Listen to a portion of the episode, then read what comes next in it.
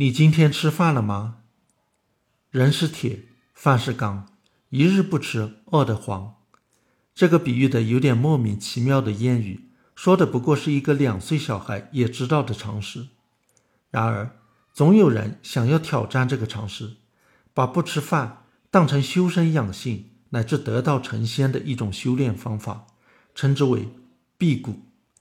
相信的人还很多，其中有的还是科技界名人。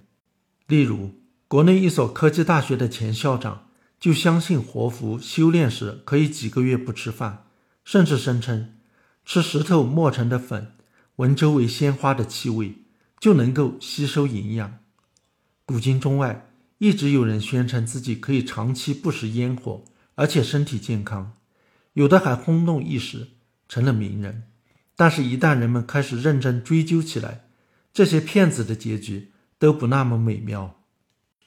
在十九世纪英国威尔士乡村，有个名叫莎拉·雅可布的女孩，声称自己不吃不喝十六个月而健康如常。一些抱怀疑态度的医生决定做个严密的观察，他们将其住宅从房顶到地板搜了个遍，去除所有食物，然后开始一天二十四小时的监视。十天后。一八六九年十二月十七日，雅可布饿死。这个悲剧有个喜剧尾巴。雅可布现在被认为是神经性厌食症的最早病例之一。在一九四八年，中国四川冒出了杨妹不食的神话。四川省石柱县桥头坝村一位农家女杨妹，据说九年不吃饭，照样活着。重庆市卫生局对之做了三周观察。确认实有此事，由国民党官方通讯社、中央社发通稿，证实确属不实，成了一大国际新闻。在科学家和医生的质疑和要求下，卫生局又对杨妹进行更严格的检验，并派人秘密监视。终于发现，杨妹凭其聪明及极为敏活之手法窃取食物，这出闹剧匆匆收场。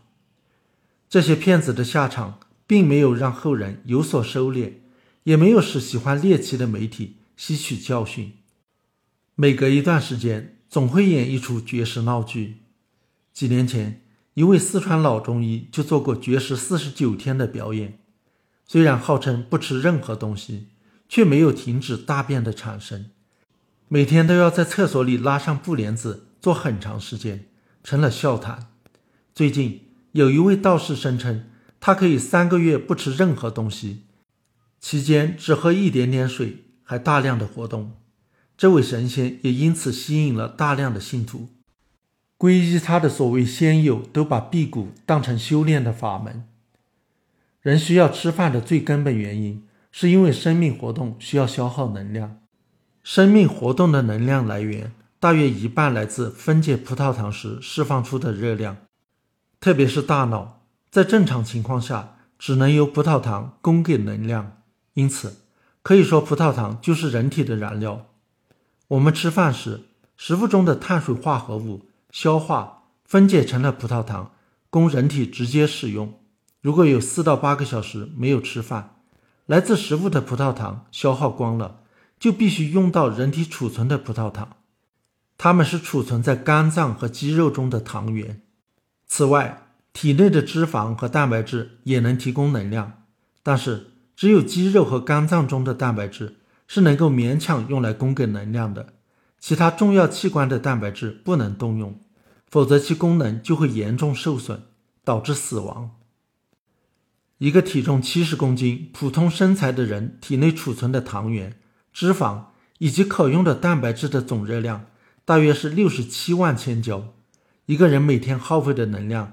与其活动状态有关，大约是六千七百到两万五千千焦，也就是说，体内储存的能量能够支撑大约一到三个月，这是理论上能够绝食不死的极限。但是，这仅仅是从能量耗费计算得出的，实际上人很难挨饿这么长时间而不影响健康。虽然减少活动可以降低身体其他部位的能量消耗。却无法降低大脑的能量消耗。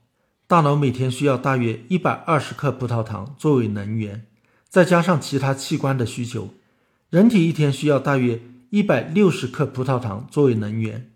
然而，存储的糖原能够提供的葡萄糖只有大约一百九十克，在绝食一天之后，糖原就消耗完了。其他器官可以改用脂肪酸作为能源，大脑却不可以，因为脂肪酸没法穿透血脑屏障。肝脏能够用乳酸、甘油。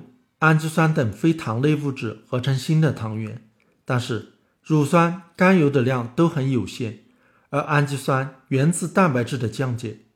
体内的蛋白质并没有富余的，任何蛋白质的降解都会或多或少影响到器官的功能。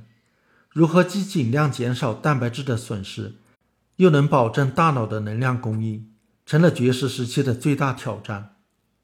在绝食两到三天后。身体开始执行备用计划，在肝脏里把脂肪酸降解生成酮体，大脑能够用酮体作为燃料，减少了对葡萄糖的需求。绝食三天后，大脑的能量供应有三分之一来自酮体，之后酮体占的比例逐渐上升，直到占到大约百分之七十。此时，大脑一天需要的葡萄糖只有四十克，一部分来自甘油。剩下的仍然需要靠分解蛋白质，每天大约要分解二十克肌肉蛋白质。因此，在绝食期间，肌肉会逐渐萎缩。一旦脂肪酸消耗完，蛋白质成了唯一的能量来源，蛋白质的分解加速，心脏、肝脏或者肾脏的功能丧失，死亡就无法避免。因此，绝食存活的时间长短取决于体内脂肪的多少，但是。不死不等于身体没有问题。实际上，在酮体成为能量的主要来源时，由于酮体呈酸性，在血液中的大量积蓄，容易让血液酸碱度下降到正常值之下，导致酸中毒。绝食期间如果没有摄入钠和钾离子，几天后体内电解质失衡，身体软弱无力，不能正常活动，并有生命危险。